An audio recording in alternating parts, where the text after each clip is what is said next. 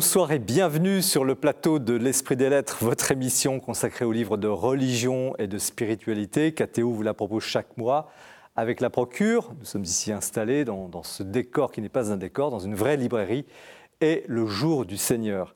Toute l'équipe qui, avec moi, prépare chaque mois cette émission pour vous, vous remercie de votre fidélité et vous souhaite un très bon, chaleureux, joyeux Noël. Malgré tout, et justement, l'esprit des lettres, je veux dire l'esprit de ceux qui écrivent les livres que nous avons beaucoup de joie, de plaisir à vous présenter chaque mois, ces livres que nous aimons, eh bien cet esprit des lettres nous donne, nourrit, nous donne l'espérance. Et nous allons encore en faire l'expérience ce soir pour cette émission de Noël avec trois livres cathédrales.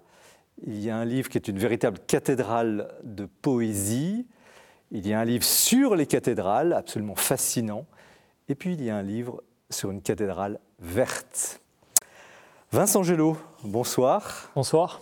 Alors vous êtes, euh, merci d'être là d'abord, parce que je sais que vous venez de loin, vous habitez au Liban, vous étiez cette semaine en Syrie, vous repartez euh, quasiment demain au Liban, parce que euh, vous êtes un des cadres de l'œuvre d'Orient plus spécialement en charge de projet euh, de cette association ecclésiale qui aide financièrement les chrétiens d'Orient, donc euh, euh, en Syrie et puis au Liban pour, pour, pour, pour maintenant, mais vous connaissez, connaissez aussi très bien l'Irak et tous ces pays.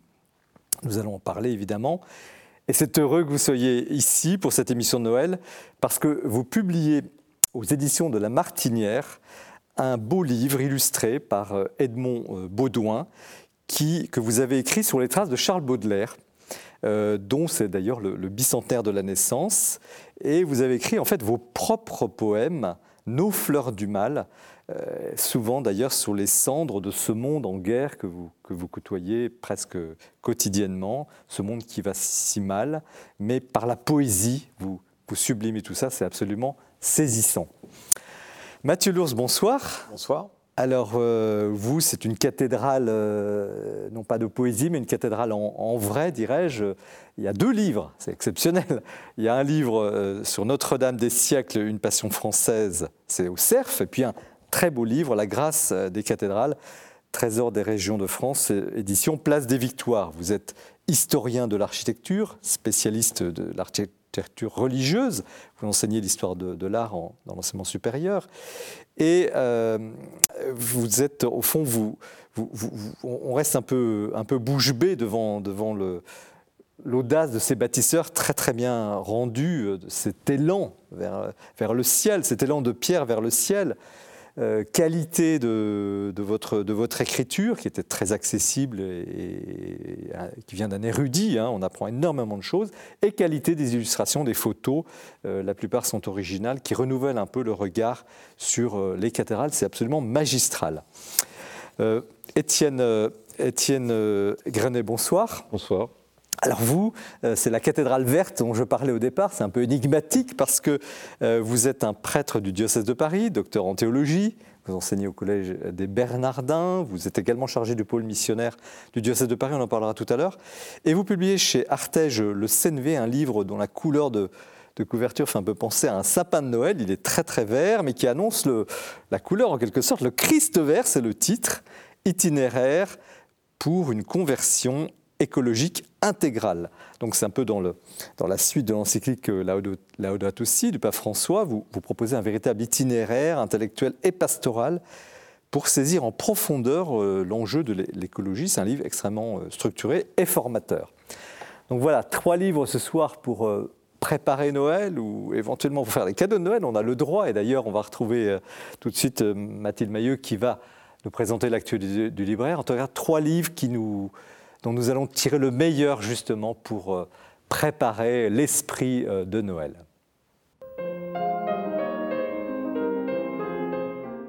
L'actualité du livre religieux en ce mois de décembre, eh c'est tout d'abord un ouvrage étonnant, original, un ouvrage que j'ai beaucoup aimé. Il s'agit du Management selon Jésus. C'est coécrit par Florian Mantionne et Hervé Ponceau et c'est publié aux éditions du Cerf. Florian Mantionne est un entrepreneur, c'est un spécialiste du management et c'est un chrétien. Hervé Ponceau est dominicain et a fait ses classes à HEC. ces deux hommes ont une idée originale, faire dialoguer un jeune manager avec Jésus. Ce jeune manager est persuadé que Jésus a des techniques, des secrets à lui révéler sur sa méthode pour réunir les foules, pour se faire euh, écouter, pour être suivi, pour se faire euh, entendre. C'est un ouvrage qui est vraiment une relecture très amusante, mais surtout très intense euh, des évangiles. C'est un ouvrage qui est plein de bon sens. C'est un ouvrage aussi qui nous permet à la fin de l'ouvrage eh bien, de faire une relecture certainement de nos vies personnelles, de nos vies d'hommes et de femmes, et peut-être aussi de nos vies professionnelles et pourquoi pas de nos vies de managers. C'est un ouvrage vraiment que je vous recommande, un ouvrage parfait pour ces vacances qui se profilent à l'horizon. Les mots de la messe de A à Z à présent par le père euh, Michel Wackenheim, c'est publié aux éditions Bayard. C'est un ouvrage qui tombe à pic car en ce temps de nouvelles traductions du missel romain, eh bien, ce livre nous invite à comprendre en profondeur la signification de tous les mots que nous rencontrons à la messe. comprendre le sens profond euh, du mystère liturgique. Ce livre nous invite à cela, à comprendre ces mots que nous connaissons, dont nous ne comprenons parfois que vaguement le sens. Ici, ce livre eh nous permet de comprendre profondément tout cela et surtout nous permet ensuite de vivre plus intensément encore chacune de nos messes. Le discernement des esprits selon Ignace de Loyola, c'est écrit par le père jésuite Dominique Salin, c'est publié aux éditions Lessus. C'est un ouvrage formidable, un ouvrage d'histoire et d'histoire de la spiritualité. Le discernement des esprits, Ignace de Loyola ne l'a pas inventé, ce sont les pères du désert. L'intuition d'Ignace de Loyola, c'est de s'appuyer sur le discernement des esprits, de le comprendre et de l'appliquer à la prise de décision. Ce livre raconte l'histoire de cette genèse, des exercices spirituels. Et puis c'est un ouvrage aussi de cette fécondité qui raconte la fécondité euh, des exercices spirituels à travers l'histoire de la spiritualité jusqu'à nos jours. Un ouvrage vraiment éclairant qui nous permet de parler, de, comprendre la spiritualité chrétienne jusqu'à aujourd'hui. Un ouvrage vraiment très éclairant, un ouvrage d'histoire que je vous recommande vraiment chaudement. La joie du réel à présent, écrit par Sœur Catherine, publié aux éditions du Relier. Peut-être vous souvenez-vous, il y a quelques années, Sœur Catherine avait publié Une vie d'ermite, où elle racontait sa vocation religieuse et sa vocation d'ermite. Eh bien ici, elle revient sur un livre éminemment plus spirituel. Elle raconte sa vie spirituelle au quotidien, sa vie d'oraison, sa vie de prière perpétuelle. C'est un ouvrage qu'il faut prendre avec euh, beaucoup d'intensité, parce que cette vie est intense, elle-même, en elle-même. C'est un ouvrage euh, rare, un témoignage précieux que je vous invite à découvrir pour frôler un petit peu les hauteurs du divin. Sanctuaire chrétien d'Occident, à présent, par le médiéviste, grand médiéviste André Vaucher, c'est publié aux éditions du Cerf. C'est un ouvrage qui permet eh bien, de comprendre comment l'espace occidental, entre le IVe et le XVIe siècle, a pu être édifié par le christianisme, à travers ces lieux de pèlerinage, d'apparition, mais aussi ces petits sanctuaires dont, que nous connaissons peu ou mal, ces petits sanctuaires qui se sont construits à travers une dévotion de reliques. C'est un ouvrage d'histoire, mais c'est un ouvrage passionnant parce qu'il nous permet de comprendre à quel point le christianisme a édifié tout un espace géographique spirituel. C'est un ouvrage très bien illustré, un parfait cadeau pour les fêtes de Noël. Et puis enfin, un ouvrage pour conclure, un ouvrage de fraternité, d'espérance. Il s'intitule Enquête d'unité. C'est écrit par le père bénédictin Patrice Mailleux avec le père orthodoxe Alexandre Galaka. C'est publié aux éditions Salvator. Un dialogue fécond, profond entre deux hommes euh, qui racontent ce qui les réunit, ce qui les divise encore, mais surtout c'est un profond message d'unité et d'unité fraternelle. Merci Mathilde pour ce tour d'horizon de l'actualité du libraire, toujours aussi fourni. Vincent Gelot, rebonsoir et bienvenue dans cette émission. Donc vous arrivez euh, quasiment directement du, Liban, on va peut-être en parler après, mais qui êtes-vous au fond? Donc je travaille pour l'œuvre d'Orient, euh, j'habite au Liban depuis cinq ans maintenant, et donc euh, je suis en charge sur place de d'abord garder le lien avec ces communautés chrétiennes que l'œuvre d'Orient soutient depuis 1856. Donc c'est d'abord une présence d'amitié et de confiance auprès d'elles. Et ma mission là-bas, c'est de voir quels sont les besoins de ces communautés chrétiennes qui ont des institutions multiples, des écoles, des hôpitaux, des œuvres de charité, et de les accompagner dans leurs beaux jours et leurs jours plus, plus difficiles. Et là, vous étiez en Syrie tout récemment J'y étais euh, cette semaine. Alors on va tout à l'heure décrire, mais avant ça, vous avez aussi, pour arriver à ce poste, vous avez eu une expérience fabuleuse. Vous avez fait le tour de tous ces pays en quatre ailes. Racontez-nous en quelques mots. Ben, je terminais, c'était il y a dix ans, j'ai terminé mes études au Liban. Et c'est au Liban où j'ai découvert euh, ben, ce qu'on appelle aujourd'hui les chrétiens d'Orient, les églises d'Orient. Il faut savoir qu'il y a dix ans, on en parlait beaucoup moins qu'aujourd'hui. C'était au tout début des, printemps arabes. Et euh, au Liban, j'ai découvert euh, les Maronites, les Chaldéens, les Syriaques, les Arméniens, enfin toute cette mosaïque là que je ne connaissais pas. Et étant un féru de, des livres de voyage de Nicolas Bouvier, Joseph Kessel, j'ai eu envie d'aller rencontrer ces communautés, mais chez elles, dans leur monastère, dans leur village, dans leur ville, avec euh, un moyen de locomotion euh, simple, rustique et pratique, donc une Renault 4L. Et c'est un voyage qui devait durer quelques mois et puis qui a duré deux ans. Et euh, j'ai été littéralement happé par l'Orient et, et c'est ce qui scelle aujourd'hui l'engagement que je porte auprès de ces communautés. Alors il y a l'Orient et il y a la poésie aussi, parce que là ce soir vous présentez donc Nos fleurs du mal, édition de La Martinière, euh, illustré par Edmond Baudouin, euh, qui est un livre de poésie. Vous reprenez un peu la structure, on va, on va, vous nous expliquer euh, cela. Mais comment ce, lien entre finalement cette vie de baroudeur, un petit peu quand même, et puis la poésie? Moi, j'ai vraiment découvert la poésie dans mes études de prépa littéraire. J'avais un professeur de littérature qui scandait les poèmes sur l'estrade, et, et c'est là où j'ai découvert qu'un poème lu trouver son, avait une âme. Euh, et euh, dès lors, la poésie ne m'a jamais abandonné. Euh, même lors de ce voyage en 4L, j'avais une malle de livres à l'arrière de ma voiture dans le coffre avec des livres de poésie. Et pour moi, durant ces, toutes ces années au Moyen-Orient, dans un contexte assez lourd, assez dur, j'ai toujours des livres de poésie qui m'accompagnent parce que c'est un petit îlot pour moi de beauté, de respiration. C'est un, c'est un havre de, de, paix dans un Moyen-Orient où le, le mal qui s'exprime euh, euh, se fait dans toute sa, puissance. une chose est de, lire, de, lire, oui, de, lire et de déclamer de la poésie. Autre chose est d'écrire la poésie. Alors en fait, au départ, j'étais un lecteur. J'écrivais pas de poésie. J'étais trop intimidé. Et j'ai commencé à le faire euh, lors de la naissance de mon deuxième enfant, lors des nuits où je n'arrivais plus à me rendormir après m'être réveillé. Et c'est là où j'ai commencé à, écrire ce que j'aimais, c'est-à-dire plutôt la poésie de la fin du 19e siècle, le courant euh, du Parnasse, Rimbaud, euh, Verlaine, euh, Hérédia, tout ce courant-là, ça me plaisait. Et c'est là où j'ai commencé à, écrire mes propres poèmes. Et puis petit à petit, pour m'amuser, pour m'entraîner à réécrire des poèmes euh, des poètes que j'aimais comme François Villon, etc. Et c'est comme ça que j'ai été amené vers, euh, vers Baudelaire. Alors Baudelaire, Baudelaire c'est quand même particulier. Qu'est-ce qui s'est passé avec Baudelaire?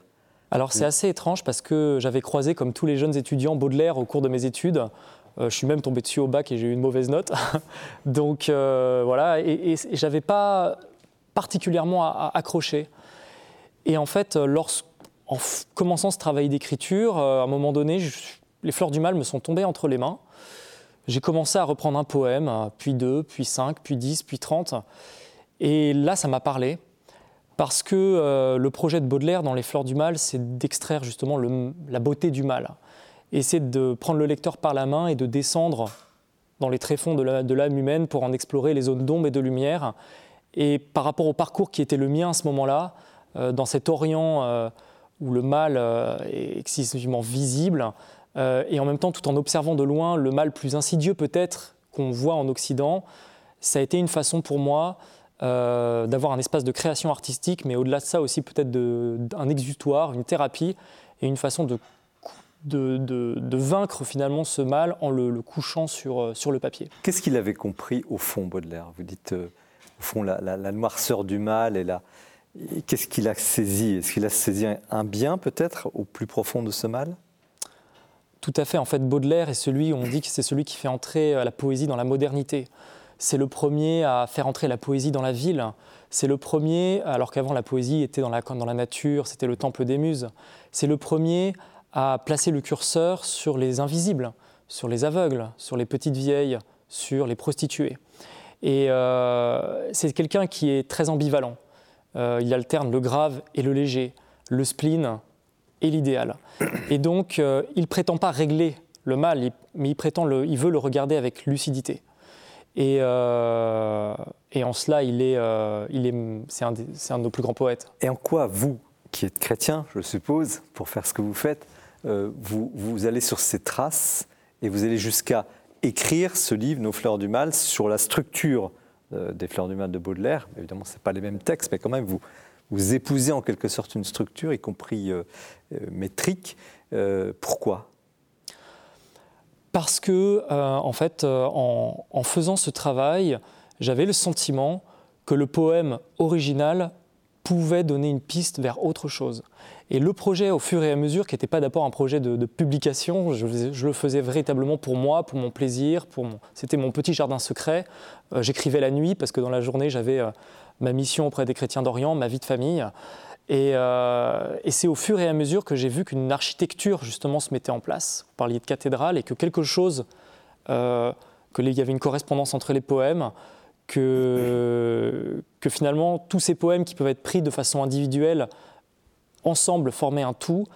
Et petit à petit, le projet a été finalement de dire les petits et grands mots de notre modernité, donc de l'homme occidental, mais aussi euh, de l'Orient, donc euh, des mots qui nous traversent. Alors on a envie de vous entendre, on a envie de vous entendre. Est-ce que vous voulez bien nous lire peut-être ou choisir un, poème court que vous pourriez... Euh, Alors je vais vous lire un des la, variation d'un des poèmes fameux de, Charles Baudelaire que, beaucoup connaissent, c'est l'Albatros. Donc ce poème s'appelle L'étranger. L'étranger. Souvent, pour s'évader, des peuples d'esclavage prennent de longs canaux, frêles radeaux des mers, que laissent dériver vers un lointain naufrage les passeurs profitant de leurs destins amers. À peine ont-ils noué leurs gilets rouges aux hanches que ces êtres, que ces êtres obscurs, là et silencieux, laissent péniblement les flots d'écume blanche, comme des souvenirs, s'éloigner derrière eux. Ce sombre passager, qu'il est fragile et seul, lui naguère si fort qu'il est cadavérique. L'un, sur la houle, tient son fils dans un linceul, l'autre prie en pleurant tous les dieux de l'Afrique. Le poète est pareil à ces âmes damnées qui voguent sur la mer sans pouvoir s'amarrer, exilé de son ciel sur des eaux déchaînées, quelques débris d'azur l'empêchent de sombrer. Merci, merci euh, Vincent Gélo. On a, l'impression que vous, vous interprétez un morceau de musique dans cette lecture. C'est ça aussi la poésie? C'est toute la puissance pour moi du vers classique. Et, euh, et, à, un moment donné, dans ce, travail, dans ce, même cette, cette expérience presque artistique, même euh, extrêmement profonde, parce que c'était pas juste une jonglerie, euh, ça a duré quatre ans, et, ça a été un moment de ma vie extrêmement important pour moi. Je me suis rendu compte que ce travail de maîtrise, de la versification était un puissant outil de libération de la vie intérieure. Et que, euh, à travers cette forme, aujourd'hui euh, parfois surannée, euh, le, sonnet, l'alexandrin, la césure à l'hémistiche, en fait, permettait de cadrer énormément de choses, énormément de la souffrance, de l'émotion, et en quelques vers, de dire beaucoup de choses, à travers l'allégorie, les images, la musique et en alternant aussi le, grave et puis le léger. Est-ce que vous dénoncez quelque chose Ce poème, il n'est pas banal. Par exemple, il y en a, il y en a 200 quasiment. Pour ceux qui voudront affronter ce livre, euh, ce livre, il est épais, comme on le voit. Euh, les livres contemporains qui sortent en poésie sont plutôt légers, plutôt courts, des formes voilà, plutôt euh, plus, plus légères. Là, c'est lourd. Il y a plusieurs couches de lecture. Par exemple, ce poème, c'est bien évidemment la trajectoire d'un migrant qui traverse les mers il reprend une vieille tradition poétique qui est celle que le poète est un, est un exilé, euh, qui est celle de, Baudelaire d'ailleurs, mmh. d'ailleurs dans mmh. l'Albatros. Et au-delà de ça, c'est une allégorie de la création poétique et du poète. Ce sombre passager qu'il est fragile et seul. Le poète est un être à la fois sensible et solitaire. Lui n'a guère si fort qu'il est cadavérique. C'est qu'autrefois le poète était un être important dans la société. Aujourd'hui, le poète, qu'est-il dans notre monde contemporain? Et que dites-vous? Quel est votre cri? Ce cri, euh, pour moi, ça a été d'abord Rilke dit dans, ses cahiers de Malte que le poète est celui qui ne recule pas. Et Baudelaire n'a pas reculé dans, Les Fleurs du Mal. C'est quand il écrit La Charogne, par exemple, cela ne se faisait pas dans la tradition poétique. On, ne décrivait pas un cadavre. ou alors on leur embête de, de mille, figures. Lui a voulu le dire, et moi j'ai essayé à mon modeste, euh, voilà, dans, mon modeste niveau de, faire de même, et donc d'aller sur des terrains extrêmement euh, douloureux parfois, euh, durs. Baudelaire est extrêmement complexe. il dit je suis la victime et le bourreau. Donc dans, ce travail, dans, ces variations des fleurs du mal, les voix qui s'expriment sont multiples et parfois c'est celle d'un bourreau et d'une victime. Mais vous Et donc j'ai souhaité reprendre cette tradition-là chez Baudelaire et évidemment, le jeu qui s'exprime, c'est pas Vincent Gélo. Il y a un peu de Vincent Gélo, mais euh, c'est aussi parfois un autre qui s'exprime. Alors une dernière question avant de passer la parole à, nos invités sur votre livre. Euh, on approche de Noël. Euh, vous êtes ici à Paris, vous étiez hier en Syrie, demain au Liban et après-demain en Syrie, et puis on n'a pas parlé d'Irak. On, ne se rend pas compte de ce qui se passe là-bas. Comment pourriez-vous nous dire en quelques mots le drame de cette situation des chrétiens d'Orient? Écoutez, là, je reviens juste de Syrie et je vous avoue que le, décalage n'est pas toujours facile à, gérer parce que l'avion fait que ça va trop vite. Je vous donner un exemple. La Syrie, qui est un pays qui est complètement sorti des radars médiatiques depuis euh, grosso modo deux ans, depuis le Covid, est un pays où concrètement 90% euh, de la population vit sous le seuil de pauvreté, sans électricité, sans pouvoir se chauffer. C'est un pays ravagé par la guerre, enfin, des métropoles entières en ruine, anéanties. C'est un pays sous sanctions internationales avec une population dans une souffrance extrême, dont une partie est déplacée et réfugiée, et qui aujourd'hui est dans un mode de survie absolue. Et, euh, en revenant, j'avais le sentiment d'une profonde injustice pour ces gens-là. Une profonde injustice pour, le, pour tout ce qu'ils subissent, pour l'oubli, pour le silence qui s'est installé autour d'eux. Euh, donc, euh, donc nous, euh, voilà, on, essaye à notre petit niveau de, les accompagner, de, de, les soutenir dans, dans, cette période de vie, mais on, on, se sent vraiment petit et une goutte d'eau par, rapport euh, par rapport à l'état du pays. Père, Étienne Grandet, comment vous, comme prêtre, vous, vous entendez ce, ce cri à la fois poétique et puis là, d'actualité dramatique? Hmm. Comment vous, vous, ressentez tout ça? Je, suis touché de... de j'avais repéré les fleurs du mal, j'avais vu dans l'introduction vous avez travaillé à l'œuvre d'Orient, c'est une œuvre à laquelle je suis très, très sensible. Évidemment, c'est, ça, ça, ça, rejoint ces décalages euh, qu'on a, qu'on a, qu'on a, en tête, mais qui sont, quand on n'y est pas confronté directement, on a tendance aussi effectivement à vivre euh, ces, ces oublis. Donc il est bon d'entendre ce cri qui revient un peu, même sur un plateau de Noël, euh, réentendre ça. Et la forme poétique qu'il exprime celui qui est passé au bac avant moi, c'était sur les fleurs du mal, il y a une mauvaise note, mais je ne crois pas que c'était vous. non, je suis assez sensible aussi à la forme poétique. J'ai fait ma thèse sur le livre des psaumes et la question du jeu dans le livre des psaumes. Donc ça, parle. Moi, ce qui m'a frappé en, en regardant des, poèmes, de, en lisant des poèmes de ce livre, c'est le, la très grande actualité effectivement des, évocations, mais à travers un langage poétique. Donc en fait, c'est la première fois que, que, j'entendais ça. Et donc je me dis, tiens, il y a quelque chose de très bienfaisant. Euh, on reçoit les nouvelles à travers des, formats médiatiques qui sont souvent un petit peu euh, exaspérants au sens, euh, sais pas, littéral. toujours...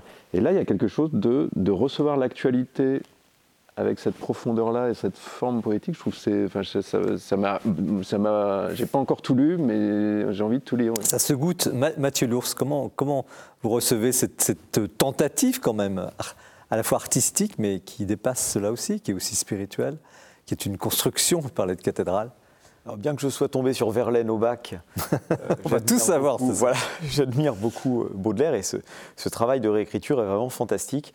Et la, symbiose entre le texte et les images du livre est absolument prodigieuse. C'est-à-dire que le, dessinateur, tout autant euh, vous êtes absolument dans l'esprit de Baudelaire et même dans la forme de Baudelaire, et là, quand on lit les essais esthétiques de Baudelaire, parce que Baudelaire c'est un grand critique d'art qui a soutenu Delacroix, la révolution romantique, et quand on voit les dessins les illustrations, on est tout à fait dans l'esprit baudelairien. Les couleurs sont celles que Baudelaire appréciait chez Delacroix, par exemple. C'est vraiment incroyable ce travail d'immersion, de réappropriation, d'actualisation. Moi, c'est vraiment un, objet poétique et un objet esthétique tout à fait réussi. Et là, on salue effectivement donc les, pardon, les illustrations d'Edmond Baudouin, votre compère dans cette aventure. Alors, Un petit mot sur lui? Oui, alors d'abord, moi j'ai rencontré Edmond Baudouin euh, il y a dix ans quand j'étais étudiant euh, à Nice, voilà, parce qu'Edmond Baudouin est un auteur niçois. Je l'avais rencontré lors de, séances de dédicace, on avait sympathisé, et puis euh, je suis parti au Moyen-Orient et les ponts se sont coupés. Et en fait, c'est à peu près, je commençais à écrire depuis deux ans, et je m'intéressais évidemment à Baudelaire, à sa vie, et j'ai vu que les premiers, les premiers illustrateurs des Fleurs du Mal, c'était Rodin, c'était Odilon Redon, c'était Gustave Moreau, c'était Matisse. Et c'est les dessins de Rodin, qui est le premier à l'avoir illustré, qui m'ont fait penser à Edmond Baudouin. Et c'est comme ça que le lien s'est renoué et que je l'ai contacté, qu'on s'est retrouvé dix ans après euh, euh, sur Paris avec quelques cheveux blancs en plus, euh, et, que le projet lui, lui, a plu. Quoi. Et, enfin, j'ai lu quelques poèmes et puis hop, on est, on est parti sur ce. En tout cas, le résultat est, quand même extraordinaire parce que c'est un livre extrêmement. Il a un côté très classique et très moderne il, est, très accessible. C'est quelque chose quand même. C'est un produit rare, quoi. C'est pour ça qu'on a voulu aussi le, saluer. Comment euh, un chrétien euh, peut aller, parce qu'il y a quand même des descriptions très crues, euh, tant sur les questions sexuelles ou sur le mal, vous, y allez très crûment. Et on approche Noël, l'incarnation, Comment est-ce que vous combinez justement cette écriture et, la crudité? Alors, ça peut être dans le mal, ça peut être dans la, chair, en tant que chrétien? En fait, euh, tout d'abord, dans la tradition de Baudelaire, Baudelaire, est, dans sa poésie, met des mots modernes. Il parle des échafaudages, des blocs, des mots qu'on ne mettait jamais en poésie. Moi, j'ai voulu reprendre cette tradition-là, c'est-à-dire euh, à la fois avoir cette forme classique avec un langage un peu particulier qui est celui de la poésie, mais parfois introduire des mots euh, modernes, voire parfois et rarement pour pas que ce soit, euh, pour pas que ça salisse non plus l'œuvre, mais quelques mots crus pour aussi mieux décrire parfois l'époque à laquelle on vit. Et en effet, euh, j'ai pas voulu, encore une fois, reculer par rapport à ça. Donc c'est vrai qu'il y a des sujets durs. il y a un sujet sur le, le prêtre, un poème qui s'appelle Le prêtre pédophile, par exemple. Mais finalement, affronter ce thème-là, euh, grâce à cette forme, le sauve. C'était une façon de, de, sauver cela. Et je rejoins ce que vous disiez, c'est vrai qu'aujourd'hui, on voit beaucoup de... Il y, a il y, a le numérique, il y a les articles. Et pour moi, c'était d'avoir cette forme dite classique, mais de parler de notre monde. Et vous finalement, n'êtes pas à distance. En fait, vous entrez, vous, pas, vous entrez dans la matière des choses. Curieusement, la poésie, paradoxalement, vous fait presque toucher du doigt, vous faites toucher du doigt le mal, la matière. Comment Est-ce que vous y voyez quelque chose de l'incarnation? Est-ce que le chrétien, si je puis dire, de façon générale, peut aller, ou doit aller jusque-là? Est-ce que ce n'est pas un problème de notre société de trop aseptiser les choses? Ben, Je garde le mot de lucidité qui a été dit tout à l'heure, me paraît vraiment être euh, peut-être celui qui, réclame ça, c'est vraiment de, de regarder les choses. Je trouve que le Christ passe son temps à essayer de nous faire voir, mais pas à nous faire rêver. Il essaie de nous faire voir le réel. Et je pense que l'œuvre poétique, je ne suis, pas très euh, formé en poésie, mais euh, l'œuvre poétique, elle, fait un travail dans ce sens-là, l'éducation du, regard, mais avec une, oui, avec une, une, profondeur. Donc, Mathieu Lourd, sur ce thème, vous... L'art est crudité de toute façon. Euh, je ne pense pas qu'on puisse faire d'art si, de l'art si on veut trop aseptiser le réel. Et la Bible elle-même regorge de ces images très, très dures. Et quand on enseigne l'histoire de l'art, on est obligé de s'affronter à ces choses-là. Et je pense que c'est le rôle du poète, justement, dans un monde un peu désacralisé souvent, que de replacer ces questions pour ce qu'elles sont. Des choses un peu intouchables, le sens vraiment profond du mot sacré, eh bien là, ça s'exprime pleinement.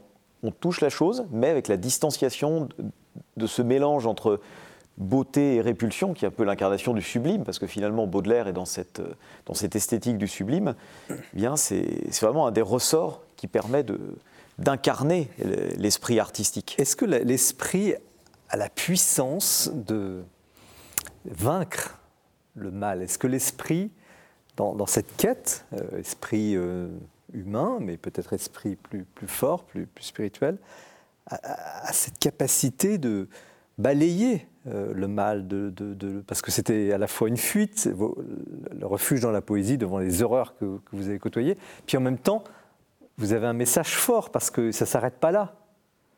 Est-ce que, est que vous pensez que la poésie et ce travail d'esprit peut changer au fond le monde, pour être simple? Oui, je pense que la beauté d'abord. La quête de la beauté, c'est essentiel. Et je crois que la, la quête de la beauté est essentielle chez Baudelaire. Et on oublie souvent Baudelaire, on le, parfois on le, restreint euh, au côté sulfureux, transgressif, provocateur, euh, dandy, qui est vrai, mais qui n'est pas l'intégralité de sa palette. Et je crois que la profondeur chez lui, c'était d'abord euh, qu'il avait une notion extrêmement profonde du péché. Pour lui, l'homme était marqué par le mal. Donc ça, cette souillure originelle ne pouvait être changée. Et pour lui, le travail poétique, c'était une façon finalement de l'affronter. C'est une façon de nommer le mal.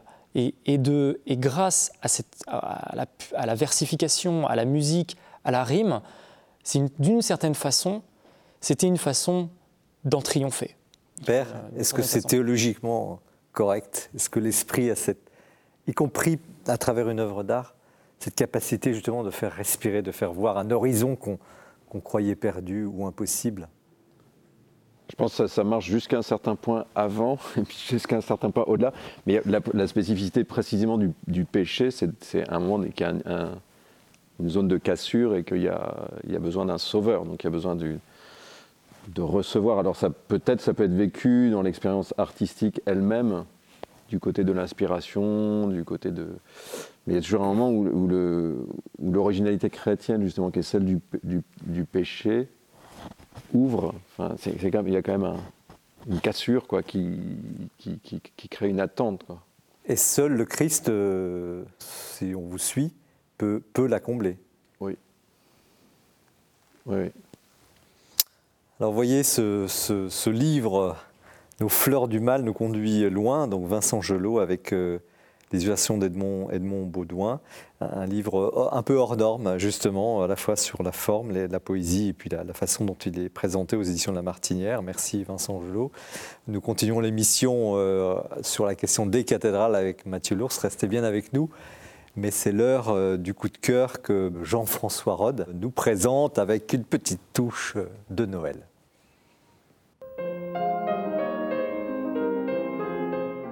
Vous savez que depuis plusieurs années existe une nouvelle catégorie de livres dans l'édition, les livres pour se sentir bien.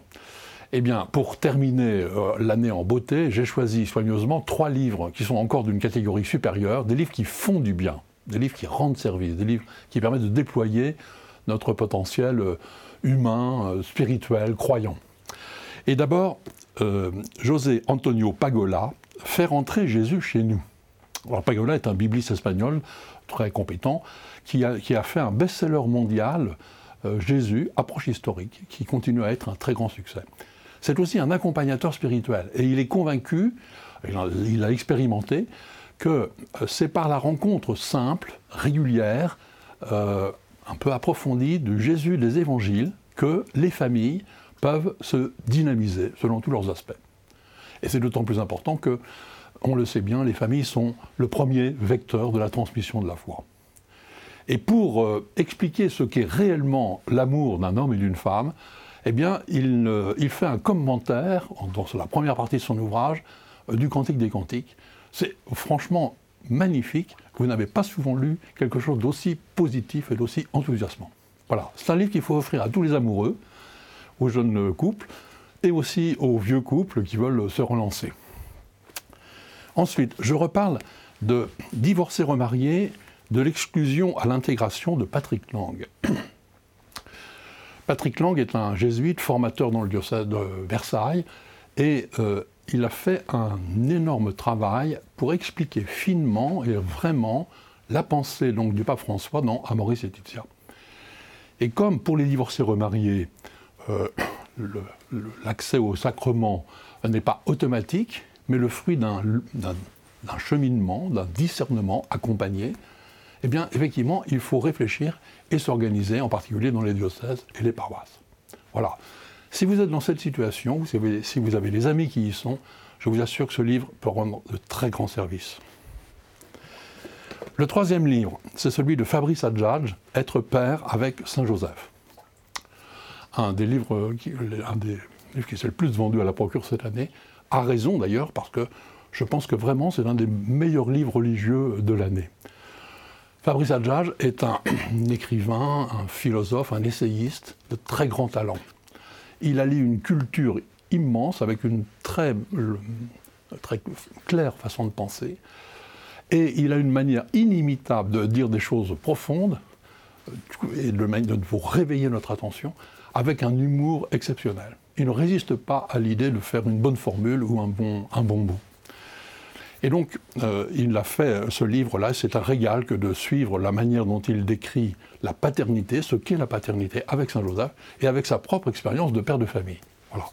Un livre où à chaque page, chaque page donne à penser et à sourire à la fois. Vraiment un livre qu'il faut offrir à tous les pères de famille et aussi à leurs femmes.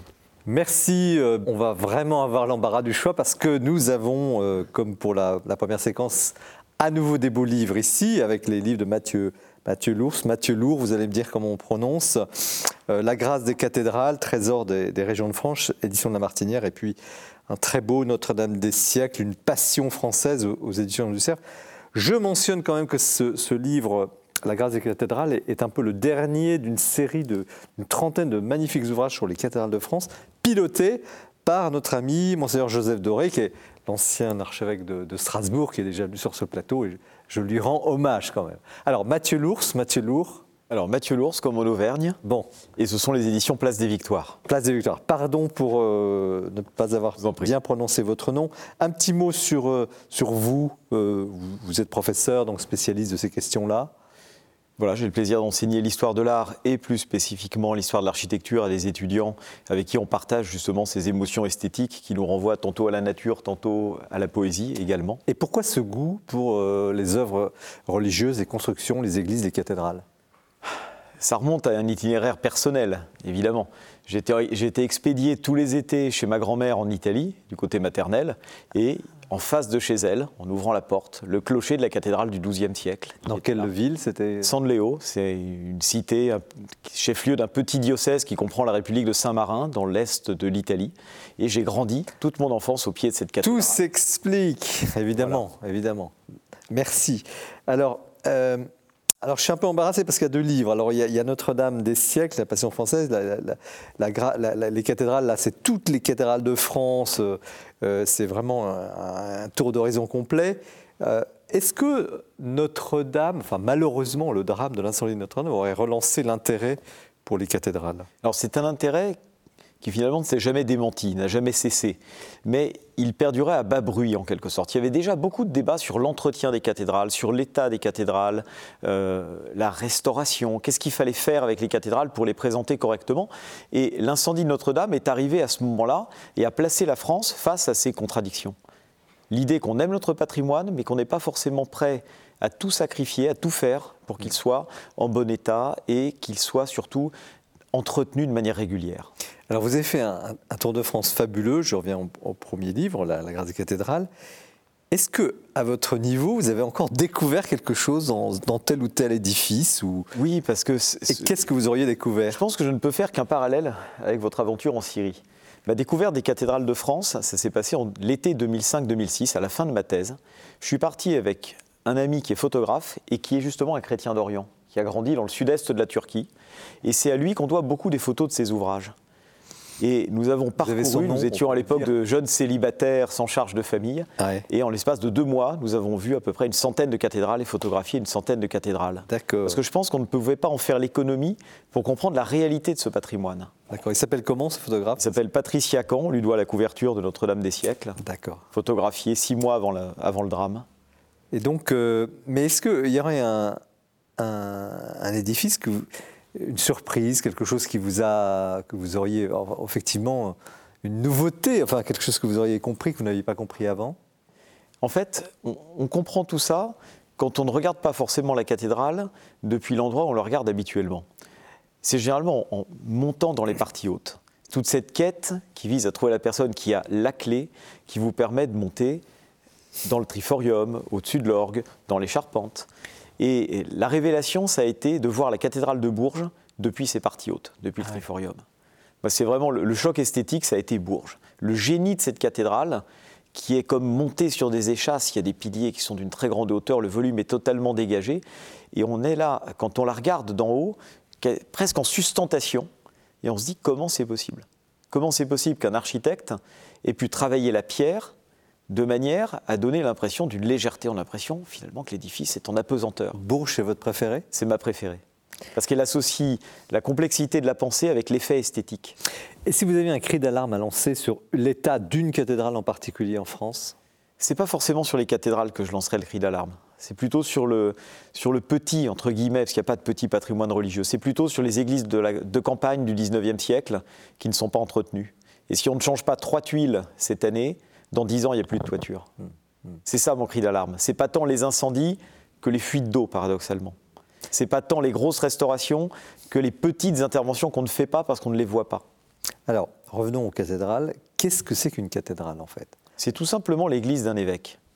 C'est l'église dans laquelle se trouve le trône de l'évêque, la cathèdre, cathédra en latin, euh, repris au grec. Ça, c'est vrai aujourd'hui?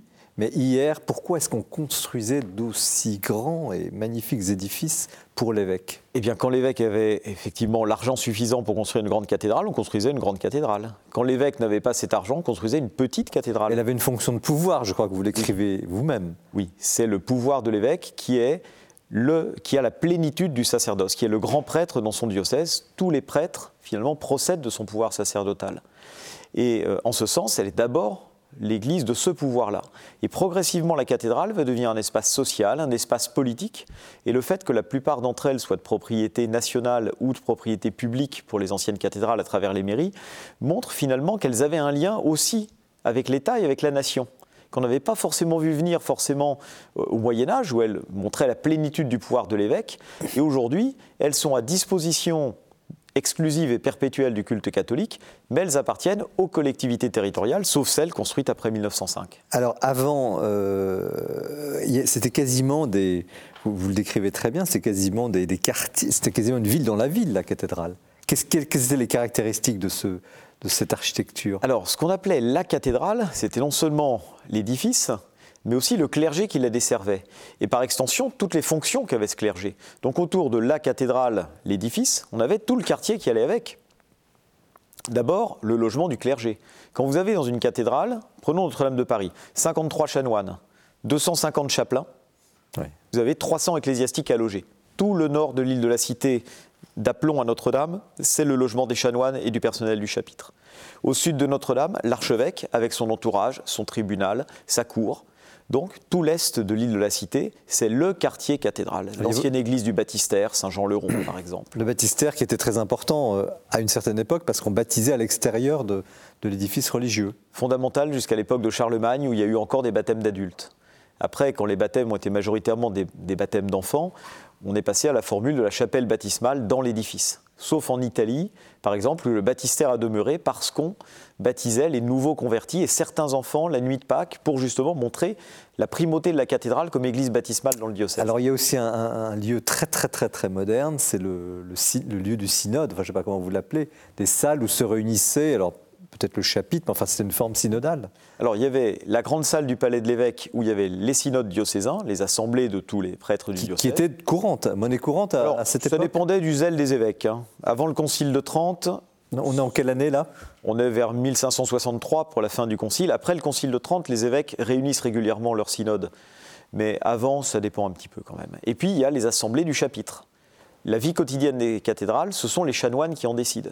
Et avec des polémiques, et avec des disputes, et avec des, procès, enfin il y a toute une... Et les, synodes avaient un pouvoir particulier de, décision? Alors les synodes surtout visent à diffuser auprès des curés les instructions de l'évêque non seulement pour la discipline du clergé, mais aussi les normes de pénitence à inspirer aux fidèles, le respect du haut lieu de culte. Enfin, il y a toute une législation, et c'est dans la cathédrale que l'évêque a l'autorité suffisante, dans la cathédrale ou dans le palais épiscopal, qu'il a l'autorité suffisante, depuis sa cathèdre, ou depuis le, trône de la grande salle, pour imposer ses décisions. Alors avant que tout ça soit en place, il y a aussi une, partie très intéressante parce que vous couvrez absolument tout, du, de la première pierre à la, à la dernière cime architecturale, c'est euh, les maîtres d'œuvre. Enfin, euh, vous les appelez les maîtres d'œuvre, c'était les architectes de l'époque? Oui, le maître d'œuvre, c'est celui qui conduit le chantier et qui doit transcrire dans la pierre la pensée du maître d'ouvrage, c'est-à-dire de l'évêque et des chanoines, essentiellement de l'évêque. Donc il y a vraiment ce dialogue dont on a malheureusement souvent qu'une partie. Par exemple, pour l'abbatiale la, de Saint-Denis, devenue aujourd'hui cathédrale, l'abbé Sugère a écrit beaucoup de choses sur son église. Mais le maître d'œuvre s'est effacé derrière ce maître d'ouvrage. On n'en connaît rien. Et donc c'est tout le travail des archéologues du bâti que de trouver dans l'édifice la part de proposition du maître d'œuvre et la part de souhait du maître d'ouvrage. On aimerait bien savoir qui a innové au moment du gothique, qui a proposé? Alors qui a inventé le gothique? Je pense que c'est l'abbé Sugère. Alors, il a une idée géniale sur, la, question des voûtes? Comment c'est venu? Il a eu l'idée de transcrire en forme contemporaine pour son époque l'esprit des basiliques paléochrétiennes. Alors, on est en quelle année exactement? On est autour de. Alors, il est nommé abbé de Saint-Denis en 1122.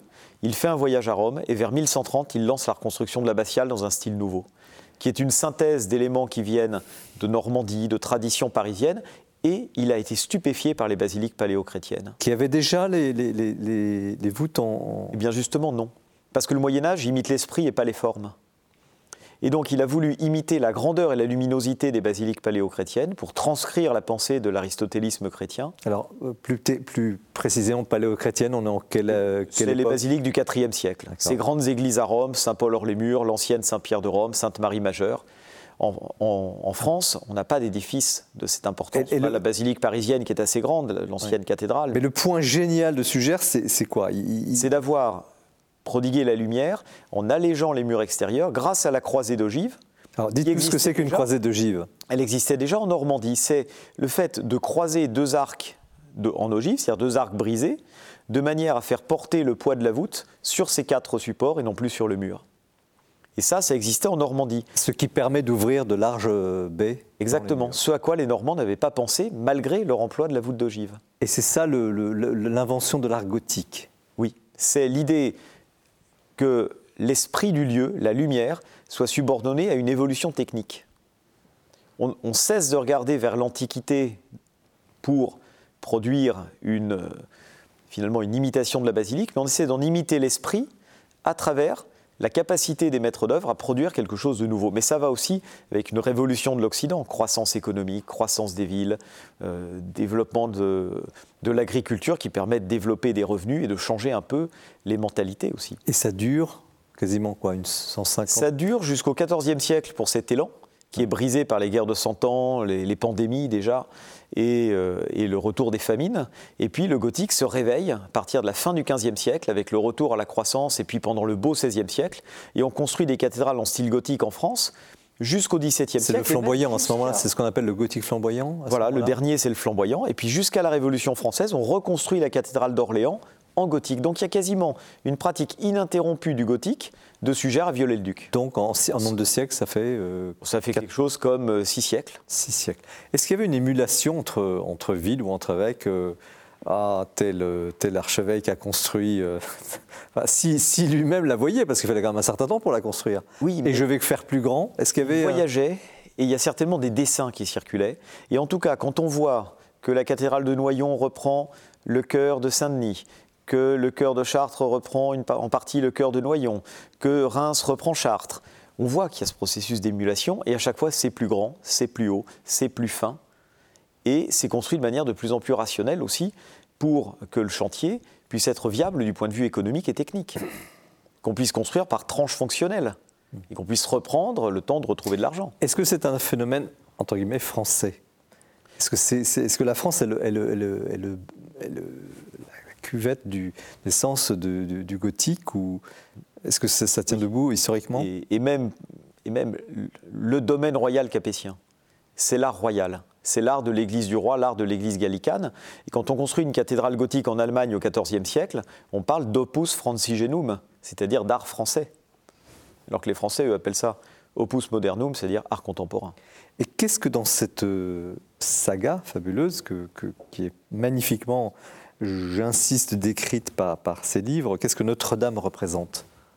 Alors Notre-Dame représente la cathédrale qui est devenue iconique à l'époque romantique, justement à l'époque de Baudelaire. Alors c'est Victor Hugo, mais évidemment Baudelaire n'a pas pu rester insensible au charme du gothique, on le sait. Et euh, c'est celle qui a pu devenir justement, c'est le premier édifice dans l'histoire qui soit devenu un personnage de roman avec Victor Hugo.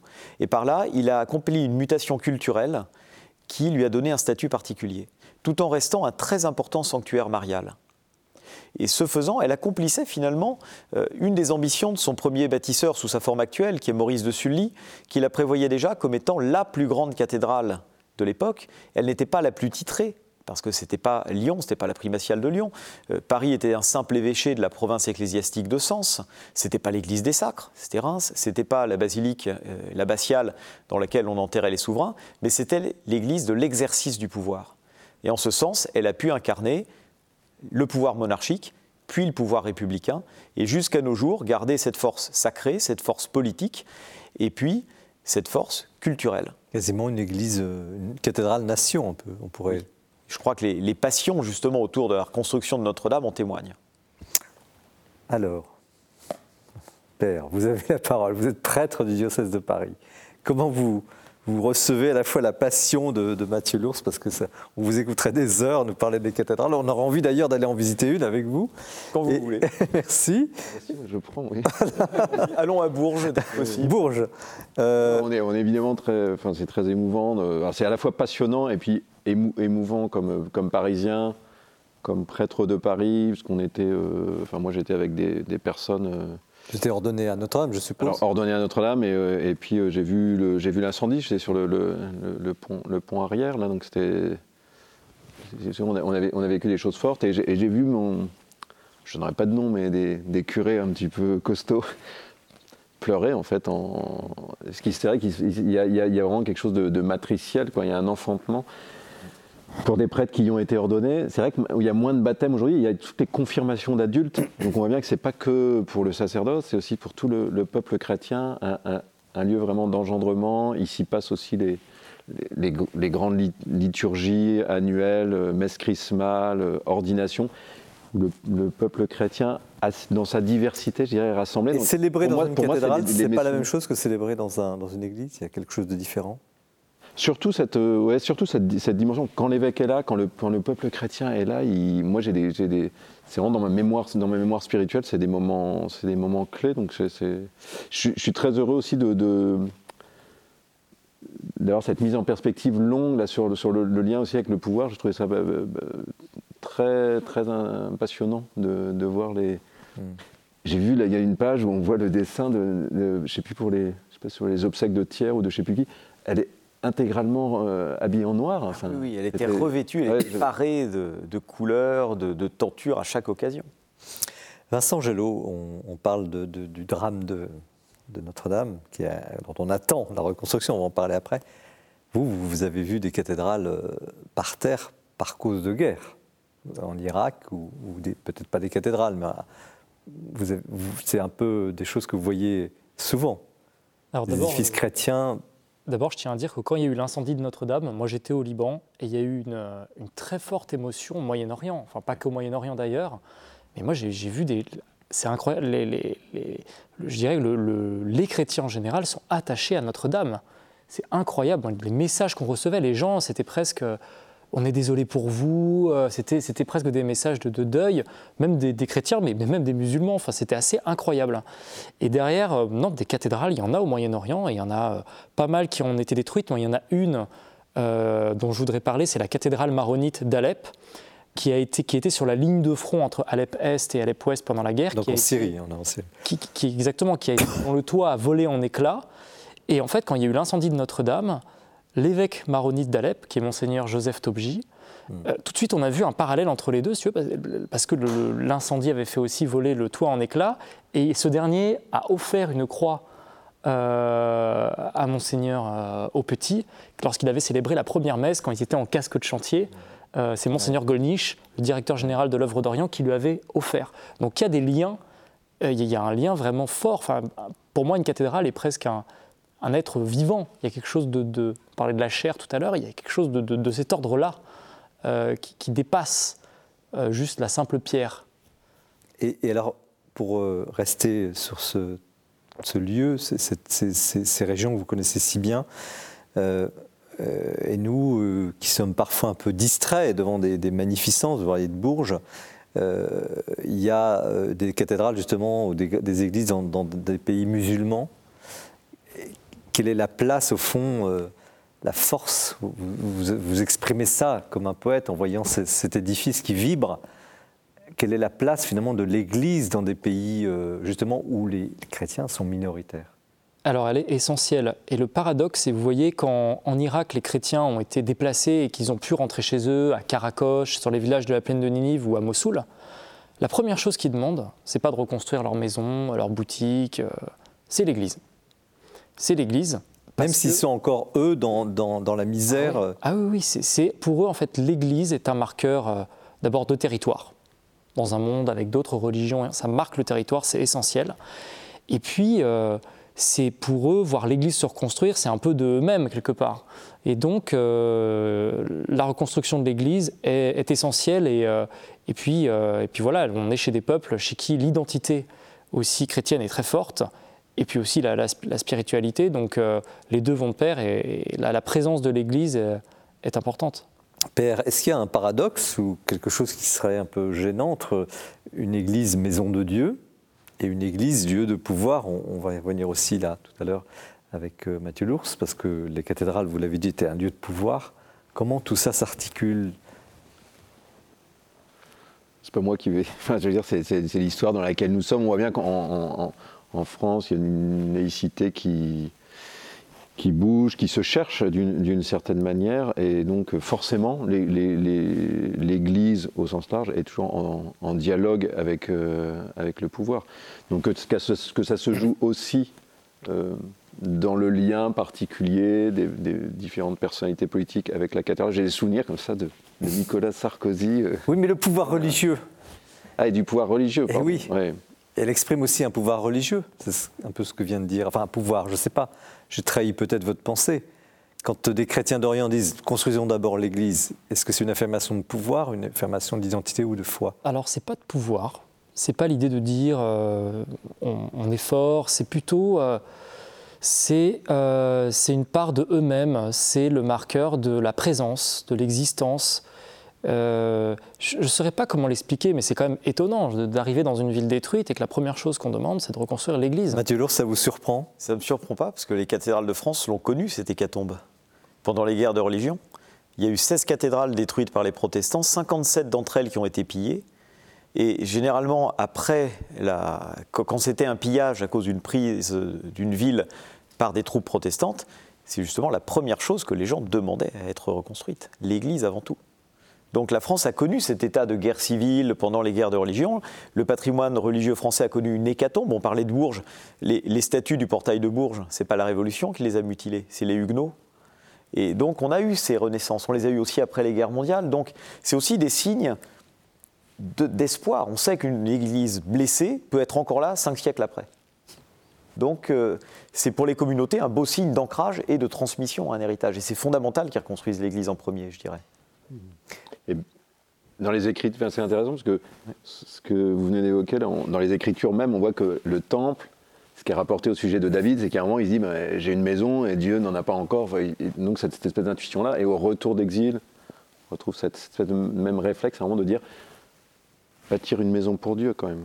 Est-ce que c'est ça qui explique la passion pour les cathédrales? Parce qu'en fait, regardez, euh, il y, a une quelles que soient les approches d'ailleurs, les niveaux de foi ou autres, mais il y a quand même quelque chose de passionnel. Qu'est-ce qui explique cet attachement viscéral à la cathédrale ou à l'édifice religieux, même si on ne l'appelle pas cathédrale, mais qui est important?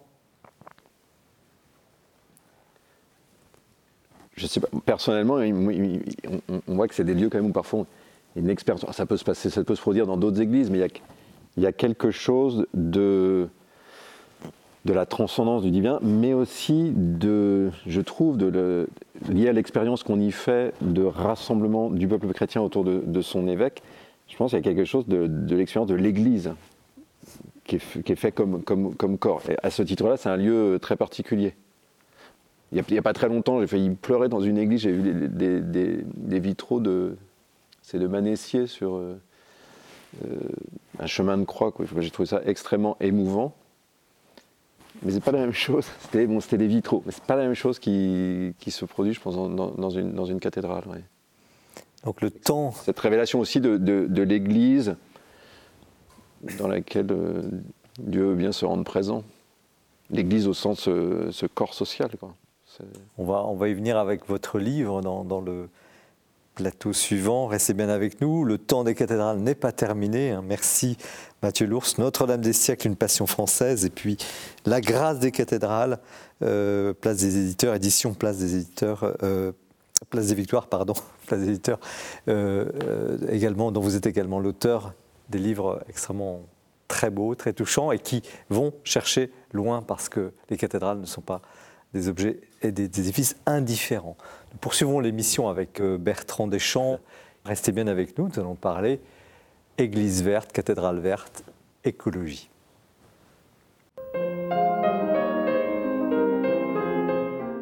Eh bien, je profite de la présence de Mathieu Lours et de son très beau Notre-Dame des siècles sur notre plateau pour commencer cette chronique avec un autre livre sur Notre-Dame qui s'appelle Histoire d'une Renaissance et que l'on doit au grand photographe Patrick Zachman.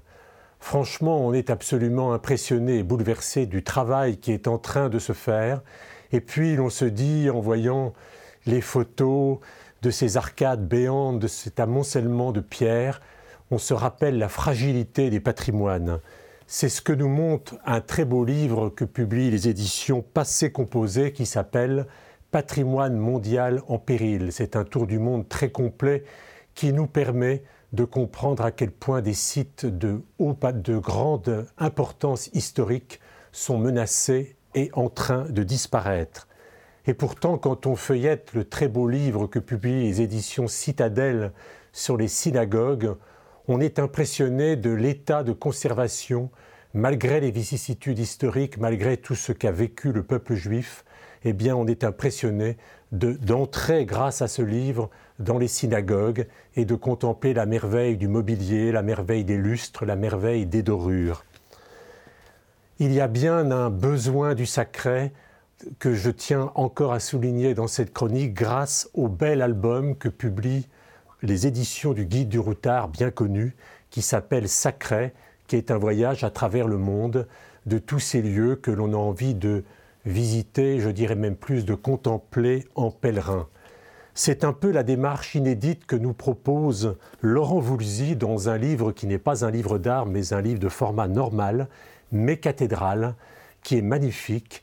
Il nous emmène avec son regard finalement d'agnostique dans ce que lui trouve et aime dans la plupart des grandes cathédrales françaises. C'est aussi un peu la démarche de Trois jours et trois nuits, un très beau livre dirigé par Nicolas Dia, où 14 écrivains racontent le séjour de trois jours et trois nuits qu'ils ont fait à l'abbaye de la Grâce dans les Corbières. Tous les textes sont très beaux. Si je devais en choisir un, moi je garderais celui de Frédéric Becbédé, mais lorsque vous lirez le livre, vous en serez vous-même juge. Et puis, ben, comment ne pas terminer à l'approche de Noël par une magnifique monographie comme on les aime sur un peintre, avec ce Latour, ce peintre dont on sait finalement si peu de choses, mais qui fait partie de ces peintres qu'on reconnaît d'emblée. Et à l'approche de Noël, comment ne pas entrer dans la nuit avec la lumière d'une œuvre de Latour. Nous poursuivons l'émission de Noël euh, avec un livre peu, au titre un peu intrigant, écrit par Étienne Grenet, qui est prêtre du diocèse de Paris, Le Christ vert, itinéraire pour une conversion écologique intégrale. C'est chez Artege le CNV. Alors, c'est pas un beau livre, mais c'est un, beau livre et un bon livre quand même. Hein. C'est pas parce que c'est pas un gros livre avec des images que, voilà, au contraire. Un petit mot sur vous, père. Euh, vous avez dit que vous étiez prêtre de diocèse de Paris, professeur, docteur en théologie je suis prêtre du diocèse de Paris, ordonné en 2007 dans la cathédrale Notre-Dame, on l'avait évoqué tout à l'heure. Et puis actuellement, je suis, euh, j'ai un pied en paroisse dans le 13e arrondissement, Notre-Dame de la Gare, un pied euh, au Collège des Bernardins et de deux autres pieds, on va dire, quatre. Euh, au pôle mission qui est un, petit organe diocésain pour soutenir, c'est une boîte à outils, hein, pour soutenir les initiatives missionnaires dans les paroisses. Par exemple Palette de formation si les gens ont envie de se former un petit peu à la manière de, discuter avec un collègue de travail, voilà, comment réfléchir ça, si on se former à la question des, charismes, par exemple, comment se laisser... Euh, Évangélisation de rue, des choses comme ça aussi Alors là, c'est plus la partie un peu expérimentation, où, aussi on fait d'évangélisation de rue, et puis on a lancé un peu un, une liturgie pour les commençants, on va dire, pour dire si j'ai quelqu'un que j'ai envie d'inviter euh, à voir quelque chose de l'Église, mais sans l'inviter à la messe, où est-ce que je l'embarque? Voilà. D'accord. Donc c'est un laboratoire un peu de, oui, oui, en quelque sorte liturgique. Et... Alors là, vous êtes ici pour ce livre, euh, Le Christ vert, et, j'ai envie de vous demander, euh, au fond, qu'est-ce qui, comment votre rencontre avec l'écologie, parce que vous êtes passionné, ça se sent dans l'écriture. Mm. À quel moment ça s'est joué Qu'est-ce que vous avez, euh, comment êtes-vous tombé dans cette marmite euh, verte? Mon père a les mains vertes. mon père était pépiniériste de, métier. Donc, euh, et puis j'ai grandi près d'Orléans. J'étais passionné par la nature, les oiseaux. Ça continue. Et cet après-midi, j'étais photographié des oiseaux dans les marais de l'Essonne. Ah oui. Donc j'ai ce, ce lien-là, mais qui était un lien plutôt, je dirais, un peu virginal, c'est-à-dire un peu idéal, ou avec cette nature bienfaisante. Et puis le, le, temps passant, j'ai eu quand même des, signaux qui sont arrivés que, dire de choses qui se, qui se dégradaient. Ça, c'est ma trajectoire un peu personnelle, et ça a croisé. Euh, moi, j'étais déjà prêtre, j'accompagnais des groupes, la, on va dire la catéchèse d'adultes. Euh, et un de ces groupes, juste après la publication de l'encyclique, on va faire une marche en montagne, de l'Audate aussi, pardon, du pape François sur, on va dire, on pourrait dire sur l'écologie intégrale. Et on marche pendant dix jours en montagne en lisant un peu chaque jour des passages de cette encyclique. Et j'ai été très frappé par le, la réceptivité de ces jeunes de 25-30 ans à, à, ce, à, cet écrit. Et du coup, je me suis dit, à la fois la, doctrine sociale de l'Église dans laquelle ça s'inscrit est en fait assez peu connue, assez peu assimilée. Et puis, ça m'a aussi envoyé un déclic disant que le fait qu'arrive cette clé écologique, ce qui n'était quand même pas le cas des encycliques précédentes, même si l'écologie était présente, mais pas comme un peu clé organique, ça fait bouger quelque chose. Et on a bien vu l'écho euh, quand même retentissant de, cette encyclique, hors les murs, hein, mmh. au-delà des frontières de l'Église, était quand même significatif. Mais de là à écrire un livre, euh, assez militant pour ce sujet, vous, vous, êtes allé, vous, allez, vous êtes allé très loin. Alors suite à ça, on a, cette découverte. ça, on a monté des, j'ai monté un groupe pour accompagner justement ces jeunes. Donc là, en fait, ça faisait ça faisait six ans que ça fait six ans que j'accompagne des groupes. Avec maintenant, ça fait plusieurs plusieurs centaines de personnes qui sont qui sont passées par par là pour euh, réfléchir à la manière de de bouger, de, de Vous parlez d'une conversion écologique intégrale. C'est le sous-titre du livre. Ça veut dire qu'on doit se convertir une deuxième fois à l'écologie? C'est-à-dire que c'est pas de se convertir une deuxième fois, c'est que je pense que la, notre conversion au Christ engage le rapport à la terre, si on le disait de manière plus simple. D'ailleurs, le terme conversion, il n'est pas d'une originalité totale. Dans, dans, Nos fleurs du mal, il y a un poème qui parle de, de ça, je pense, de l'écologie, et qui s'appelle Conversion.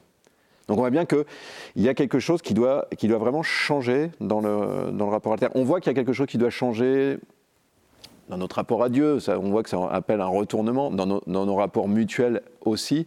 C'est parfois moins intuitif dans, le rapport à la terre, où on peut avoir l'impression, un peu comme j'avais, je pense, dans ma jeunesse, on va dire, ce rapport un peu idéal. Les Écritures nous montrent qu'en fait, euh, c'est un peu comme quand on est amoureux, il y a une petite illusion. Voilà. En fait, mon rapport à la terre, il est également blessé. Parce qu'on ne, ne, voit pas suffisamment le mal qui est à l'œuvre dans, la nature, c'est ça? La, destruction, qu'est-ce qui est blessé? Le regard qu'on porte sur la, sur la nature, le, le, désordre aussi que le péché de l'homme a instauré dans le cosmos. C'est des idées qui paraissaient tout à, tout à fait arriérées il y a 30 ans. Je pense qu'on est en train de les revisiter un, un petit peu. Et donc, euh, ouais, le, le, le, péché dans le monde, cette, cette, euh, cette cassure qu'on a déjà évoquée tout à l'heure au, sujet de Baudelaire, euh, amène, ah ouais, amène du, du, du, désordre dans le cœur de l'homme, dans la nature elle-même. Et donc il y a quelque chose à... Quel est le but de cette conversion? Qu'est-ce que Qu'est-ce que vous voulez obtenir? Et quel est finalement le but de ce livre? Je pense que le but de ce livre, c'est vraiment de, de faire entrer. Enfin, il est, il, est, il est à deux entrées. Je pense qu'il peut s'adresser à des personnes euh, catholiques, engagées, euh, qui auraient un petit qui auraient une petite difficulté avec l'écologie, spécialement en France, je pense, où parfois on peut avoir été gêné par la manière dont le sujet a été porté politiquement, et avec ou certaines positions, notamment dans le rapport à la vie, à la bioéthique, était, je pense, problématique pour un certain nombre de catholiques. Donc là, on voit bien qu'il y a une espèce de... Il, peut y avoir une espèce de blocage, j'allais dire, c'est un peu un des avantages du, titre aussi, c'est d'aller chercher un peu à provoquer ça, parce que je pense qu'il y a des gens qui ne veulent pas y aller, j'en vois un certain nombre, ça serait un peu l'espèce de trahison, de ralliement, quoi. Il est temps, je pense qu'il est temps de bouger là-dessus et de s'apercevoir qu'au contraire, là, il y, a, quelque chose à travailler. Je pense aussi que des personnes, c'est ce que j'expérimente aussi dans les groupes, euh, des personnes qui sont je dirais, plus convaincues par la question écologique, en mouvement là-dessus, parce qu'il y a énormément de gens qui, qui bougent là-dessus, peuvent aussi découvrir que euh, la crise environnementale, elle a des racines plus profondes que simplement de se décider euh, à trier des déchets. C'est-à-dire d'où ça vient en fait Quelle est la racine de ça? C'est des questions qui sont... Donc des questions sociales et donc politiques. Et spirituelles, oui. Sociales, politiques, spirituelles. Spirituelles dans quel sens? C'est-à-dire que la, racine de la difficulté à se convertir à son frère, ce qu'on a évoqué aussi, l'oubli, l'oubli du peuple syrien. bien, ça vient de, ça a des racines spirituelles, un oubli comme ça. Et en l'occurrence pour la nature de la même, de la même manière, le, on voit bien que l'effacement de Dieu peut faire perdre de vue un rapport peut-être plus gratuit à la terre, à la création comme, comme don. on peut toujours en avoir dirais, un reliquat d'intuition ou quelque chose comme ça, mais quand il n'y a pas, euh, s'il n'y a pas, s'il a pas un donateur, c'est compliqué de recevoir un don. On peut le pressentir, mais c'est difficile de le recevoir.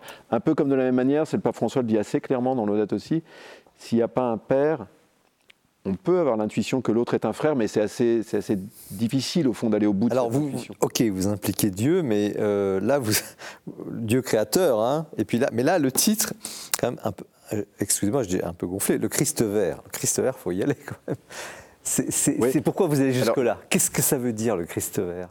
En quoi le Christ finalement est, écolo, serait le premier des écolos? Oui, on peut dire ça. J'ai pas, pas gardé ce titre-là. Vous dites pas ça. Vous n'avez pas jusque-là. Euh, si, si, on peut dire ça quand même. Le Christ vert, c'est que vraiment, je pense que Jésus, par son incarnation, on a parlé de cette incarnation tout à l'heure, vient, vient guérir euh, tout ce qui est abîmé euh, dans la création. On, a évoqué tout à l'heure la question du péché, qu'à un moment, il faut que Jésus vienne, il faut qu'un sauveur vienne, mais il n'agit pas extérieurement à nous, c'est-à-dire que c'est dans sa propre euh, humanité qu'il a amené cette régénération. Et donc le rapport de Jésus au créé est le lieu de notre, de notre guérison, de, notre, de notre renouvellement. Pourtant, il y a, y a-t-il beaucoup de miracles euh, touchant la nature? Il y a des miracles corporels, il guérit des personnes, il guérit des, des, des esprits, il y a des, chasses des esprits. Il y, a des miracles touchant la nature. Quand Jésus euh, calme la mer, euh, quand Jésus multiplie les pains, on voit bien qu'il est-ce que vous, touche le. Est-ce qu'il n'y a pas un effet de mode là? Est-ce qu'on tire pas un peu trop le On peut comprendre la création, Dieu, bon. Et là, vous, vous, allez encore plus loin. Vous, impliquez le Christ directement. Et ça, pourrait, c'est pour ça que je vous pose la question, parce que ça pourrait ne pas être compris. Et c'est le titre même de l'ouvrage. Oui, mais disons, c'est peut-être le mot écologie, qu'on a l'impression que c'est juste une problématique euh, un peu récente ou une mode, mais je veux dire, être lié à la Terre, c'est quelque chose d'absolument fondamental. Donc en ce sens, moi, y a pas, je ne parlerai pas d'un effet de mode. C'est simplement découvrir ce que, euh, mais comme pour beaucoup de sujets, ce que nos anciens, on va dire, il y a deux générations et demie, vivaient de manière beaucoup plus, beaucoup plus habituelle. Est-ce qu'il faudrait ajouter quelque chose au credo dans ce domaine-là? Est-ce que finalement l'Église catholique, si on vous suit, euh, va-t-elle assez loin, cette Église? Il y a eu l'encyclique Laudato Si, mais est-ce qu'il faudrait, parce que vous avez un souci pédagogique très important, il y a un parcours, vous, vous cherchez finalement à, convaincre intellectuellement, puis en même temps aussi à, faire progresser concrètement moi, je ne suis, pas, suis pas du genre à dire qu'il faut rajouter quelque chose dans le créneau, mais plutôt, c'est-à-dire que... Je vous provoque. Oui, je, vois bien. Le créateur du ciel et de la terre, euh, il a pris chair de la Vierge Marie, Euh, on voit bien que. Et puis la dimension eschatologique de, où va ce monde, c'est-à-dire euh, quel est le sens de cette création et de, nous qui, l'habitons. Tout est là. Et le travail un peu de ce livre, c'est moins à partir du, du langage peut-être de la tradition qu'à partir du langage beaucoup des écritures, de montrer aussi que tout est là d'une certaine manière. C'est-à-dire qu'il y a énormément de ressources dans les Écritures, c'est-à-dire dans la Bible, dans la parole de Dieu. Il y a énormément de ressources à la fois pour poser un diagnostic sur ce que nous vivons et aussi pour recevoir vraiment une énergie spirituelle euh, pour la conversion. Donc, bah, c'est une fonction de la, la conversion au Christ ou la conversion à la nature? Mais il n'y a, qu'une conversion. je ne parlerai pas d'une conversion à la nature. Je dirais que la conversion au Christ engage ce, renouvellement du rapport à la nature ou, au cosmos. Qu'est-ce que aux créatures.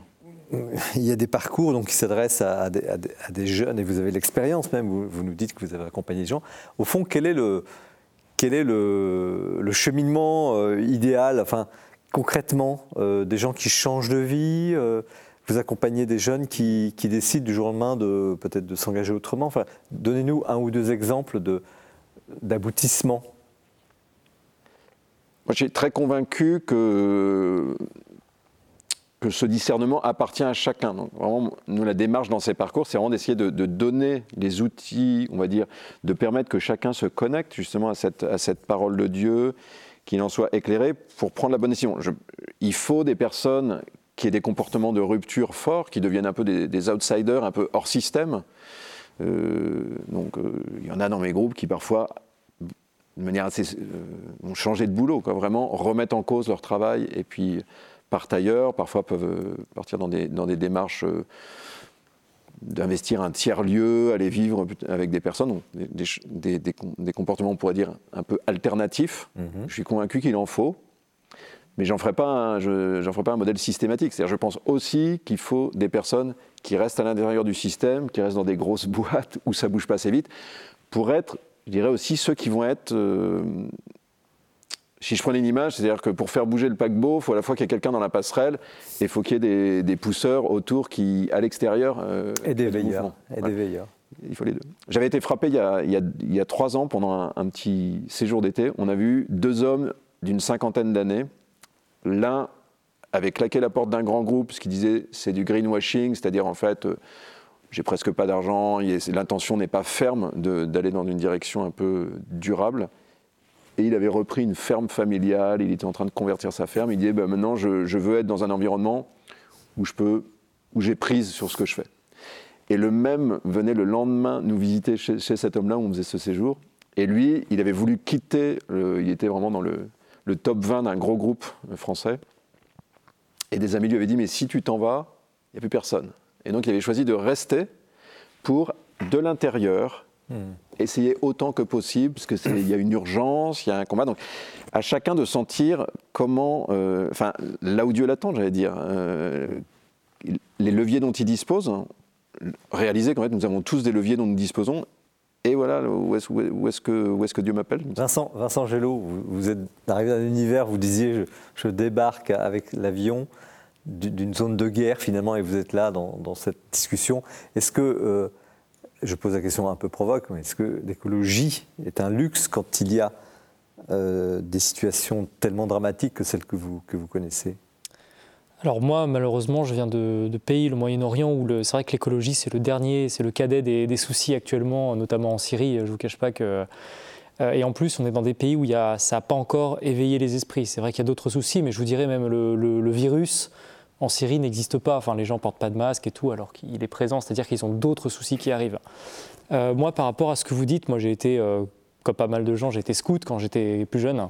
J'ai été boy scout et, et moi je viens d'un milieu plutôt urbain. Et c'est vraiment dans cette rencontre à la fois de, de, Dieu et de la nature que quelque chose s'est fait. Euh, ce que j'aimais dans le scoutisme, c'était la foi des bois, quoi. C'était redécouvrir le feu, euh, regarder les étoiles. Enfin, on a perdu la, cette connexion. Et je crois que euh, vraiment, ça explique aussi pourquoi aujourd'hui, dans notre monde un peu aseptisé, urbanisé, bétonné, on, a perdu ce lien avec Dieu un petit peu. C'est que le lien avec la nature conduit d'une certaine façon vers Dieu, comme une cathédrale euh, nous élève, et eh bien une forêt ou un ciel étoilé nous élève aussi, comme elle élevait les premiers hommes euh, qui peignaient euh, sur les murs des cavernes, je crois. Et cette démarche du Père Grenet, vous, vous la partagez? Cette, idée de réveiller, d'éveiller, de susciter des vocations en quelque sorte? Bah, D'abord, enfin, moi je, crois beaucoup aux trajectoires personnelles. Je trouve que chacun a un peu sa, sa ligne de vie à un moment donné. Et donc, celle qui vous a conduit vers celle-là, moi, me, me touche. Euh, et c'est vrai que moi j'ai à la fois un pied en Occident, un pied en Orient, donc dans des mondes qui, sont, qui sont, tellement différents à ce niveau-là. Mais vous voyez, la, la, partie écologique, elle, est très importante. Je pense à un pays comme le Liban, par exemple, qui a été, après la guerre civile, dévoré par l'urbanisation à outrance, qui est devenue une espèce de, jungle urbaine sans loi. Elle a défiguré littéralement le littoral euh, libanais, qui était euh, la Suisse du Moyen-Orient. Donc, et aujourd'hui, il y a des consciences, même libanaises, malgré la difficulté et les crises que connaît ce pays, qui veulent, euh, qui, veulent parler d'écologie, parce qu'ils veulent protéger leur patrimoine. C'est aussi un patrimoine, la nature. Mathieu Il est classé d'ailleurs. Mathieu Lourdes, c'est ce que les cathédrales, qui sont éminemment urbaines, sont des objets anti-écologiques, autrement dit, comment vous, à partir de votre culture, comment vous recevez ce livre Plus qu'à partir de la culture, je partirais du ressenti. Parce qu'un des seuls endroits qui me fait éprouver les mêmes sensations quasiment qu'une cathédrale, ce sont les grandes forêts d'Île-de-France, les grandes futaies d'Île-de-France. Et là, on joint Baudelaire, bien évidemment, et tous les poètes qui ont comparé la nature à un temple ou euh, ce genre de choses. Il n'y a pas d'opposition ah entre les murs de pierre et les murs. Il y a une complémentarité. Enfin, la, Bible le dit le juste grandira comme un palmier. Justus ac palma florebit. Voilà. Tout ce qui s'épanouit est forcément une métaphore de la nature. Et tout ce qui entrave cet épanouissement et dans les forces contraires aux, forces du bien et du beau, d'une certaine manière. Donc il n'y a aucune contradiction. Et dans cette démarche du, Père Gournet, c'est, c'est, pas un peu forcé euh, ce retour à l'écologie ou comment vous, ah, Je crois qu'une des forces de la parole christique, c'est cette capacité à être actuelle et, et, à avertir les hommes là où la providence veut qu'ils soient avertis. Et s'il y a aujourd'hui un avertissement qui passe à travers la parole christique sur la nature, c'est sans doute qu'il y a un signe qu'il est temps et urgent de faire quelque chose. Justement, alors, je rebondis un petit peu sur la question des, églises. Euh, ça, peut paraître un petit peu banal ou trop facile, mais euh, est-ce qu'on construit des églises vertes? On ne construit pas beaucoup d'églises aujourd'hui. en tout cas, dans l'entretien, dans la façon de chauffer, dans la façon de gérer des ah églises. est-ce qu'il y a un, souci nouveau Il y a un mouvement qui s'appelle Église verte qui, qui pointe euh, cette attention-là et qui, qui commence à toucher euh, un certain nombre de, communautés, de paroisses et donc d'églises aussi en France. Alors parfois pour le bâtiment de l'église, c'est souvent assez, difficile.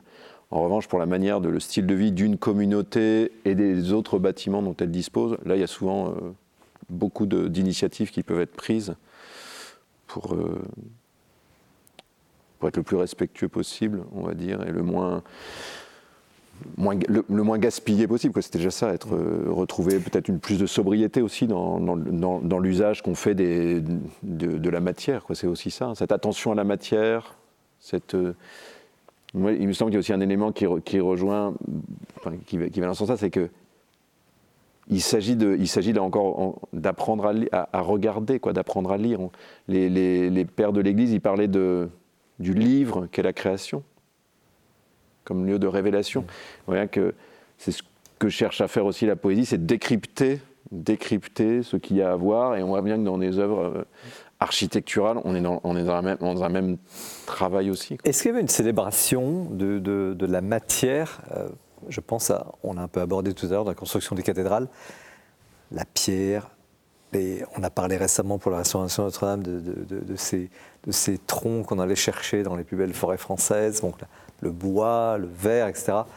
Euh, le verre qui, ne tombe pas du ciel, donc qui, est fondu. Et, toutes ces. Est-ce que, que l'Église a été, au fond, bien que constructrice de, bâtiments importants, euh, un peu une, veilleuse de, ce respect, de cette unité dont, vous venez de parler très, très joliment en, comparant ces deux, la cathédrale de verdure et la cathédrale de, pierre? Est-ce que l'Église, au siècle que vous connaissez, était déjà en fait un peu écologique Alors ça passe par la valeur spirituelle des matériaux. le bois, la pierre, le verre. Le verre, en fait, dans la Bible, c'est la pierre précieuse. Hein. Au Moyen Âge, on, envisage le verre, on appelle ça gemae, c'est-à-dire les gemmes, les pierres précieuses. Et effectivement, le bois a une valeur spirituelle forte, parce que c'est le bois de l'Éden, c'est l'arbre de la croix, c'est euh, l'arche de Noé, enfin on pourrait multiplier, c'est le plafond en cèdre du, temple de Jérusalem, et les, bâtisseurs du Moyen Âge le, savent. Et puis il y a aussi dans ces cathédrales des liturgies qui mettent en scène des miracles climatiques. Quand il y a l'été de la Saint-Martin, quand il y a dans la cathédrale d'Amiens, le jour de la Saint-Firmin, au, mois de, au mois de janvier, la nature qui fleurit, et qu'au Moyen Âge, on, fait, on habille le bedeau avec des feuilles vertes, des feuilles peintes en vert, et qu'on montre la capacité qu'a Dieu de transformer les saisons et l'ordre du monde et l'ordre de la nature, tous les saints qui ont affronté des, créatures monstrueuses comme Saint Georges. Donc il y a aussi ça, il y a la tradition chrétienne qui se perpétue dans les saints et qui permet d'entretenir ce lien avec la nature. Donc c'était complètement euh, naturel, enfin, je puis dire la liturgie même était, euh, était euh, imbibée de, cette connaissance, de cette, pas y en aller de cette contemplation de la nature. Vous ne pouvez pas en aller autrement dans un monde qui était rural à 90%, et où même en ville, l'agriculture était présente. C'est impensable que, que cette réalité n'ait pas été intégrée à l'architecture et surtout aux liturgies. Est-ce qu'il y a une, une opposition entre euh, contemplation, on vient de l'évoquer, et militance sur ce sujet-là? Est-ce que les militants écologiques, on pourrait dire que vous êtes un militant écologie, euh, pourraient s'opposer à, cette approche poétique, euh, euh, je dirais presque un peu mystique ou, lyrique, de, lire en chaque bien naturel une présence de Dieu? Moi, mon histoire personnelle, c'est plutôt mon entrée dans la vie spirituelle, c'est plutôt par la contemplation et la tradition du Carmel et, cet amour de la nature ou aussi à contempler. Et donc la militance qui vient, on pourrait dire, elle est liée à ça. C'est qu'il y a vraiment il y a, quelque chose à, protéger. J'ai envie encore d'avoir des choses à contempler. Donc pour, moi, personnellement, c'est très net. Il faut garder, je pense, ensuite cet équilibre, peut-être dans la manière de parler, peut-être dans le, type de langage. C'est ce qu'on a évoqué tout à l'heure avec comment parler de, la bonne manière, avec le bon langage, de sujets importants. Mais ce qui me frappe aussi, c'est que des militants euh, non catholiques, non chrétiens, euh, des militants écologiques, quelqu'un comme Pablo Servigne, par exemple, qui est quand même une, pointure de la, enfin, de la collapsologie, c'est-à-dire qui annonce un peu l'effondrement, pas au sens où, Enfin, je l'ai entendu il n'y a pas très longtemps dans une interview dire le plus urgent, je, retraduis, c'est de, mémoire, hein, mais il dit le plus urgent au fond, enfin le principal aujourd'hui dans cette, dans cette conversion, dans ce changement, est du côté du spirituel. Donc il dit c'est peut-être pas le plus urgent, mais c'est le principal. Donc ce que, je vois bien, c'est que les militants euh, qui vont au bout du travail, souvent, en fait, vont vers cette dimension plus contemplative, cherchent qu'il y a quelque chose de, de, cet ordre qui se cherche. Et parce que c'est aussi ça, l'enjeu de cette conversion, c'est de sortir d'un rapport utilitariste à la matière. Alors, nous arrivons dans les c'est là où il y a quelque chose. Nous arrivons à la fin de, cette émission déjà. Je vous demande à chacun, en quelques mots, contemplation, poésie, je ne sais pas, quel est votre, votre message de Noël pour, pour vous qui nous regardez euh, Qui commence? Message d'espérance, ce qui vous passe par la tête par rapport à votre expérience que vous êtes, le livre que vous présentez. Allez dans l'église où vous voulez pour la messe de Noël et voyez la splendeur qu'elle reflète. Toute église a quelque chose de l'art des cathédrales. si vous avez la chance d'être pratiquant dans une cathédrale, allez-y. Vincent Gelot Moi, je dirais, euh, n'oubliez pas, euh, n'oubliez pas le Moyen-Orient. Voilà, essayez de sortir un peu de chacun de, vos bulles et, et, de prier vraiment pour ces gens-là, parce qu'on leur dit, moi quand je vais en Syrie, je dis que les Français prient pour eux, je dis qu'on prie pour eux dans les églises.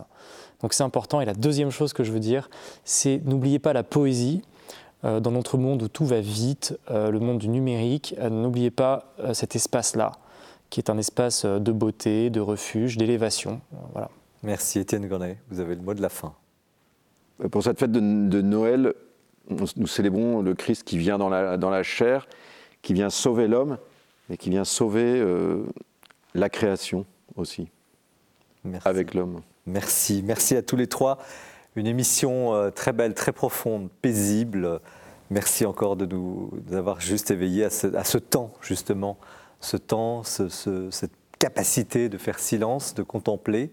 On, a, on, on, est passé, on est passé de la poésie à la, à la, magnificence des cathédrales et à la beauté et au respect de la nature.